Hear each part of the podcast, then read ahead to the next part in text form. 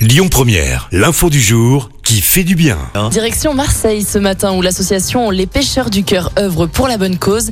Et oui, l'association fabrique des coussins ou encore des tapis isothermes destinés aux sans-abri alors que l'hiver approche. Et l'initiative va même plus loin puisque tout est confectionné à partir d'anciennes combinaisons de plongée. Tout part d'un constat.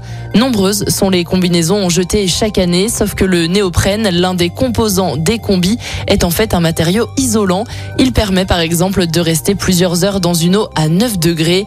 Les coussins et tapis doivent encore être collés avant d'être distribués dans le centre-ville de Marseille. Écoutez votre radio Lyon Première en direct sur l'application Lyon Première, lyonpremière.fr et bien sûr à Lyon sur 90.2 FM et en DAB+. Lyon